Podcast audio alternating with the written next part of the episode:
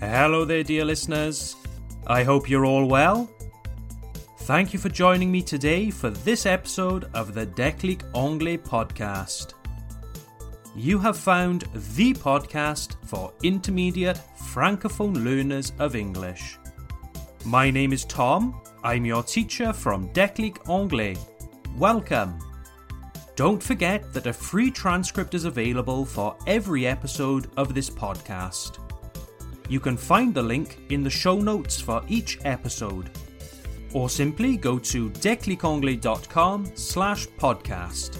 That's declicanglais.com slash podcast to download your free PDF.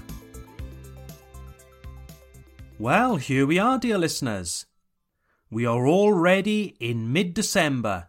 Christmas is just around the corner. I recently discovered a word that really made me laugh.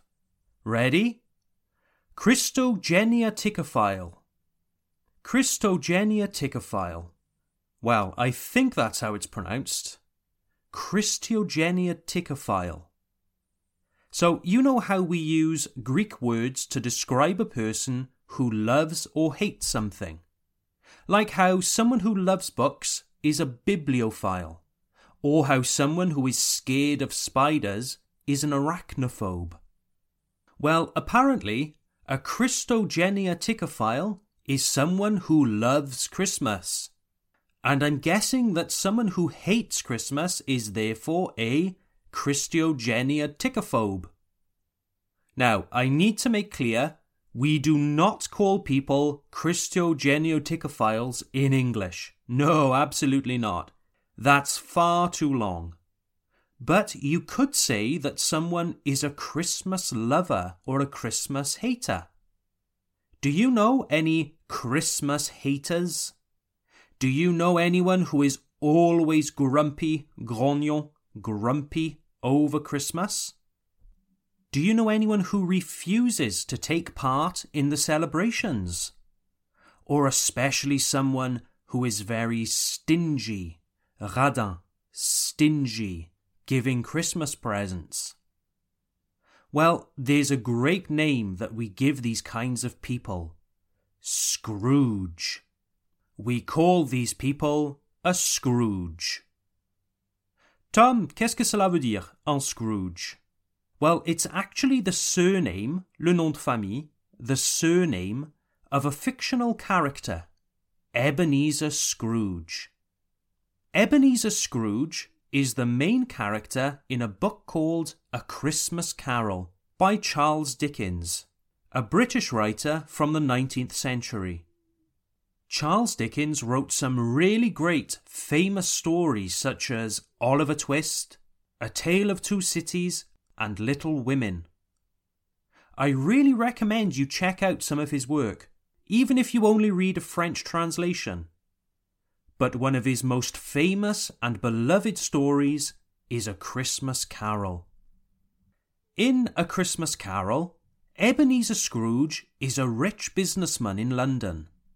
He's very wealthy indeed and does business with banks and finance. And despite all his money, he's described as a hard, cold hearted, miserable, covetous man who seriously underpays his workers. He's a very unpleasant individual. And most importantly, he hates Christmas. He loathes Christmas. He hates it with a passion. As far as Scrooge is concerned, Christmas is a waste of time and money. In A Christmas Carol, Scrooge famously says Every idiot who goes about with Merry Christmas on his lips should be boiled with his own pudding and buried with a stake of holly through his heart. En français, tous les idiots qui fêtent Noël devraient être cuits avec leur propre gâteau Noël et puis enterrés avec leur cœur percé par une branche de houx. Hmm, sympa. I won't give you too much about the story I don't want to give away any spoilers, but during the night of Christmas Eve, le réveillon de Noël, Scrooge is visited by three ghosts who take him on three journeys in an effort to make him a better person. That's all I'll say about the story, but it's a really nice story with a happy ending. And even though it was written about 180 years ago, you will still be able to understand Charles Dickens' writing. It's not like Shakespeare. This story is so famous in the English speaking world that today we call anyone who hates Christmas or who is intentionally stingy and miserable at this time of year a Scrooge. Let's imagine you say to a friend, Hey, come over to my house. I've decorated my house and Christmas tree with pretty lights. I've done some Christmas cakes. Come over and celebrate with me. We'll have a drink and enjoy ourselves. And now let's imagine that this friend replies, No, I hate all of that. Christmas is stupid. Call me in January. And then they abruptly put the phone down. Dear listeners, that friend is a Scrooge. And you can even say to someone, Don't be such a Scrooge. Come and celebrate Christmas with us. Don't be a Scrooge. Now, in A Christmas Carol, Ebenezer Scrooge is well known for using a certain expression humbug, bah humbug. The word humbug is an old, old word, and it doesn't really exist in modern English. It's considered very old fashioned today. But in the time of Charles Dickens, if you said humbug, it meant something like nonsense, whatever, n'importe quoi. And if you called a person a humbug, it meant that they were false, hypocritical. Ebenezer Scrooge is famous for using this expression. Here is a short excerpt from the book where Scrooge is talking to his nephew and calls Christmas a fraud. Bah humbug! Christmas a humbug, uncle? said Scrooge's nephew. You don't mean that, I'm sure. I do, said Scrooge. Merry Christmas what right have you to be merry? What reason have you to be merry? You're poor enough.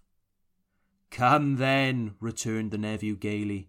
What right have you to be so dismal? What reason have you to be morose? You're rich enough. Scrooge, having no better answer ready on the spur of the moment, said, Bah! again, and followed it up with, Humbug. As I said earlier, we don't really hear the word humbug in today's everyday English. However, we do hear it more often around Christmas time because of A Christmas Carol. Today, people generally don't know what the word means, but if you say humbug to someone today, they almost always think of Ebenezer Scrooge. Today it's used to make fun of people who dislike Christmas. You can say to someone, Bah humbug! And it's a way of saying, don't be so miserable, it's Christmas. So there you have it, dear listeners. If you know anyone who is vehemently anti Christmas, say, don't be a Scrooge. And if they protest, tell them, bah humbug. But I won't be held responsible if they don't give you a Christmas present as a result. And so, on that note, I would like to wish all of you a very Merry Christmas, Happy Holidays. However, you celebrate the festive season, have a great time. Eat, drink, be merry, and stay safe. Bye for now.